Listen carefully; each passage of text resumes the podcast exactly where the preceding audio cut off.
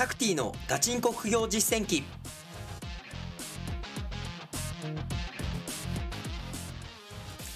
この番組では天才とは程遠い平凡な僕タクティがさまざまな副業資産運用のプロから具体的な手法を教わり本当に収入を増やせるのかを挑戦する副業ドキュメンタリー番組です。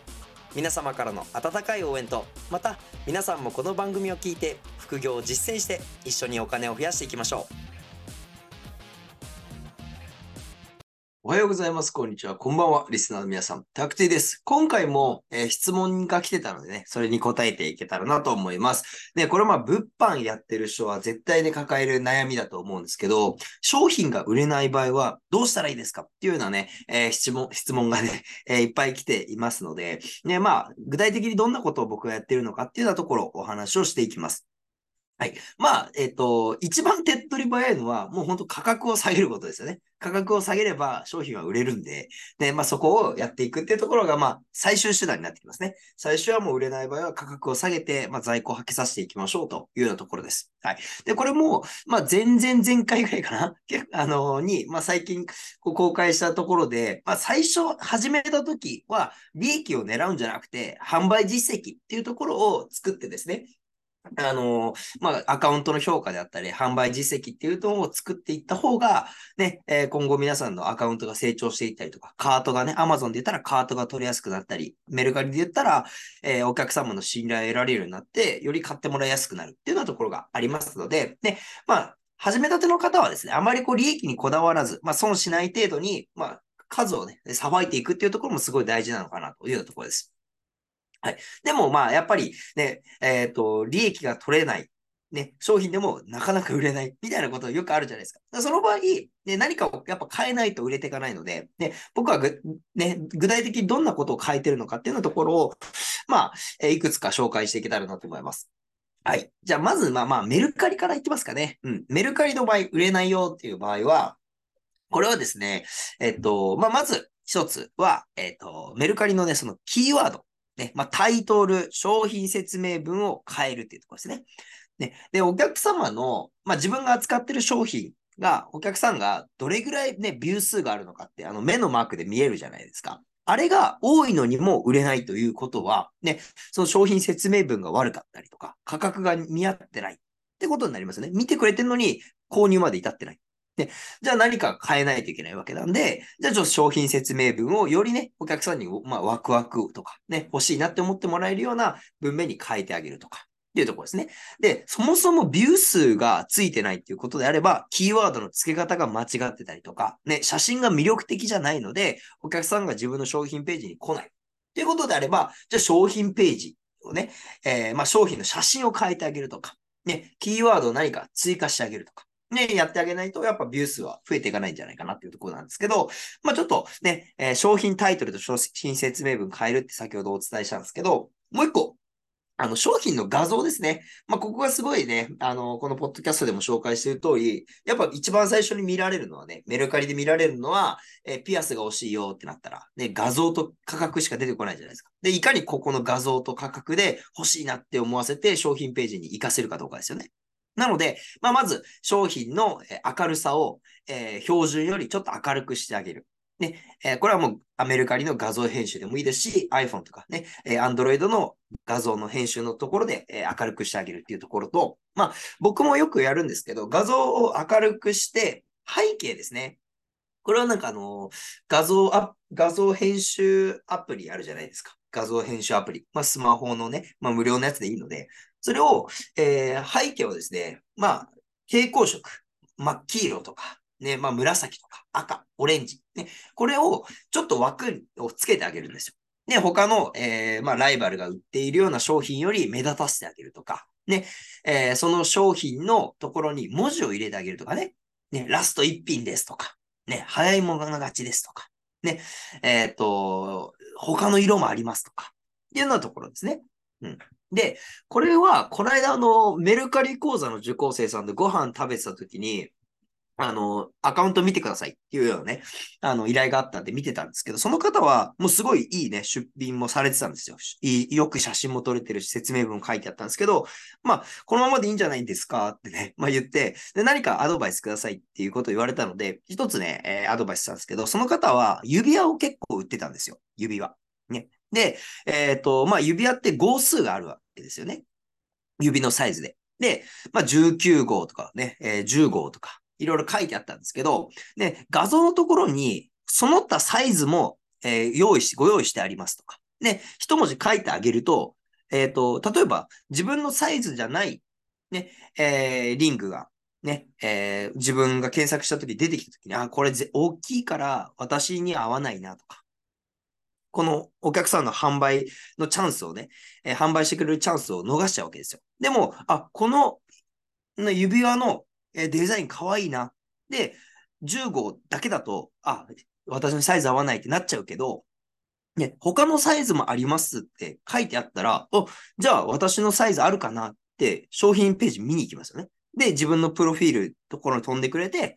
え買ってくれるかもしれない。こうやって画像1枚にで工夫することで、ねえー、自分の商品をよりね、見てもらいやすく、売れやすくなるっていうところがあるので、ね、画像の、まあ、文字の書き方とか、ね、そこはちょっと工夫して、ね、ちょっと考えて、で、先ほど、えー、まあ、先ほどっていうか、あの、前々回か、に公開したチャット GPT とかね、使って、まあ、どういう文言を画像に書けばいいのか、ちょっとアドバイスもらったりとか、提案もらったりっていうようなところがいいんじゃないかなと思います。はい。で、まあ、今までお伝えしたことは、まあ、商品タイトル、商品説明文をとにかく変えること。っていうのと、画像を、えー、明るくしてあげる。ね、蛍光色をつける。の画像に文字をつけるってこと。これがまあ本当にもう一番最初にできることですよね。手間もかからずにできること。はい。っ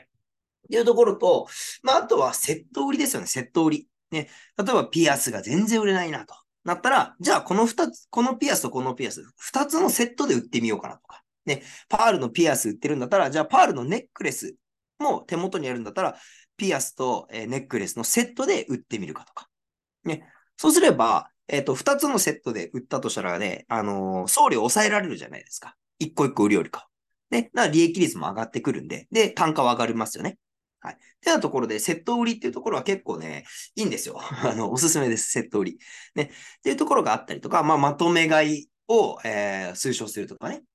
このセット、えー、これとこれ買ってくださいねとか。ね。で、例えば、まあ、えっ、ー、と、ラッキーショップっていうね、えー、自分のアカウントを作ってたとしたら、商品説明文に、ハッシュタグ、ラッキーショップ、アクセサリーっていうね、えー、ハッシュタグ作ってあげたら、ここから、えー、もう一点商品買ってくれると、ね、えー、合計金額から、えー、10%オフしますよとか、ね、100円オフにしますよとか、書いてあげると、まあ、客単価狙えるっていうところがあったりとかね。うん。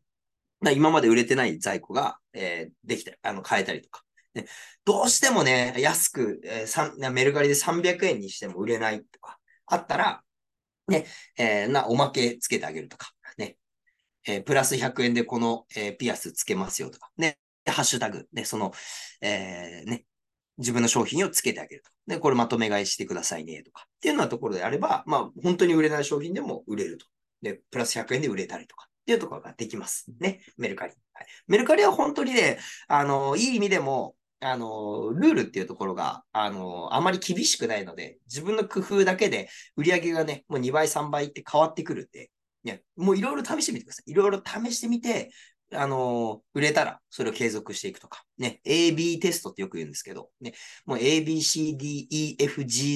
テストぐらいやって、いろいろなね、一つの商品をもういろんなセットで売ってみるとか、ちょっと最初手間なんですけど、ね、それをやっていただくといいんじゃないかなというところですね。で、Amazon ですね。ここがむずいんですよ。アマゾンで売れない場合どうしたらいいのか。ね、価格を下げたところで、他のライバルと価格競争が始まってしまうっていうところがあるんで、まあね、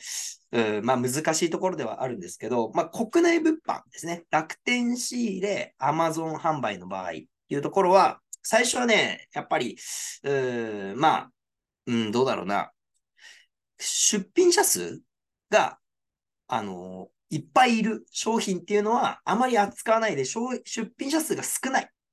商品を扱って、まあ、カートの取得率をどんどん上げていくっていうところがいいですよね。で、Amazon の実績っていうところも、えーついてくればついてくるほど、えーカートの取得率っていうのが上がってくるので、ね、まあ、ここはメルカリと同じように、まあ、数を、えーまあ、利益というよりかは、ね、利益あんまりこう出ない商品でも出品し、仕入れて出品して、えー販売実績を作っていくっていうようなところがいいかなと思います。で、Amazon に関しては、そのメルカリと同じように値下げして売っていくっていうことは、あまりね、お勧めはしないですね。もうどうしても、例えば Amazon の倉庫の保管期間がもうないよと。ね、これ以上保管してたら、えー手数料とかね、取られちゃうよっていう場合は、ね、値下げしてもいいかもしれないですけど、それまでは売れるまで待つっていうところですね。で、まあ大前提、あの売れ残る、ね、なかなか売れないような商品を仕入れてしまうっていうところに問題があったんで、ね、わかります？えっ、と、在庫が残っちゃう。Amazon 上で売れないっていうことは、リサーチが間違ってたってことなんですよ。ね。なんでそこのリサーチの精度を上げていくっていうところに重きを置いていく、いけばいいんじゃないかなと思います。はい。で、えっ、と、そうですね。楽天ポイントセドリの場合は、あの、扱える商品っていうのがやっぱ上限、ポイントの上限があるので、あの、限られてきちゃうじゃないですか。ね。えっ、と、まあ、1ヶ月で20万ポイントぐらいかな。ね。えっ、と、そうですね。まあ、アカウント2つ、3つ増やしたとしても、やっぱ個数、商品、扱える商品の個数の上限っていうのもやっぱ決まってきちゃうので、僕は楽天ポイントセドリやってる人っていうのは、もう一個、ね、えっ、と、中古品ですね。ヤフオクメルカリから商品を仕入れて、日本の Amazon で販売をするっていうところを挑戦してもらうと、販売ね、えーするこ商品がどっと増えるんで、ね、もういろんなのありますよ。車の用品とか、ね、えー工具、あと、うん、そうだな。工具もあるし、まあ、まあ、アパレル系もいけますよね。うんあと、パソコン機器とか、それこそパソコンテレビとか、ね。まあ、いろんな商品扱えるんで、まあ、釣りもそうですし、キャンプ用品も。ね。もういろんな商品扱えるようになって、そこはもうポイントの上限とかないんで、仕入れて売れば売るほど利益も上がってくるし、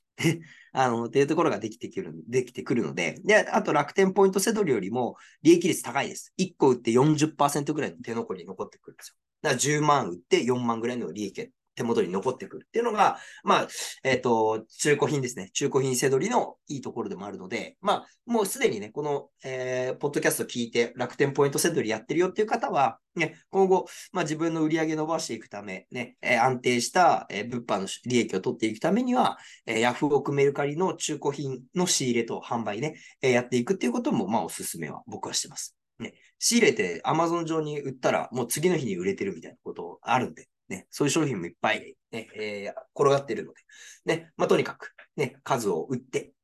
ね、やっていくっていうところがいいんじゃないかなと思います。まあちょっとね、本題ずれちゃったんですけど、まあ商品が売れない場合は、メルカリはね、えーまあ商品タイトル、説明文、えー画像、画像の文字入れとか、ね、やれることいっぱいあります。メルカリは、特に。ね。なんで、まあいろいろ試してみてください。で、Amazon は、ね、とにかく待つこと。で、えー保管期限がね、えー過ぎてしまう、あの、過ぎてしまうってことであれば、値下げをする。ね、えその前に、えーどんどん販売実績を作って、まあ、中古品チャレンジするであったりとか。で、で、どうしても売れないということは、ね、ちょっとリサーチの精度があまり良くないということなんで、ちょっとリサーチ見直してとかね、えー出品っていうところを、えーもっと慎重にやっていくっていうところが大事なんじゃないかなというところです。はい。ね、あーそうですね。まあ、いっぱいまだ話したいことがあるんで、あの、旬の商品ですね。例えば、夏にスキーの商品売ろうとしても売れないですよね。こうこういう季節のね、えーまあ、商品かどうかっていうところも仕入れる前に必ずね、確認しておくべきなのかなと思います。うん。だからまあ3ヶ月、過去3ヶ月でどれぐらい売れてるのか、ね、っていうところも見ていくといいかなと思いますね。で、ちょっと不安な方は過去1年とか見て、ね、えー去年の、ね、1月は売れてるのかなとか、ね、ちょっと売り上げ急に下がってきてる、ね、えー季節商品とかもあるので、ね、そこはしっかり、えー長い期間見て、リサーチをしていくっていうところはお勧めしております。はい。ということでね、えー今回も、えー拝聴いただきありがとうございました。ね、次回また、えーお会いしましょう。ありがとうございました。バイバーイ。タクティのガチンコ副業実践記この番組はリスナーの皆さんとのコミュニケーションを大事にしております拝聴いただいての感想評価をお願いしております Apple Podcast で高評価コメントいただけますと幸いですまたタクティに質問がある方は info アットマーク副業アカデミー .com fnfo アットマーク fukugyou ハイフン academy.com 件名タクティでお送りください。副業で稼ごう。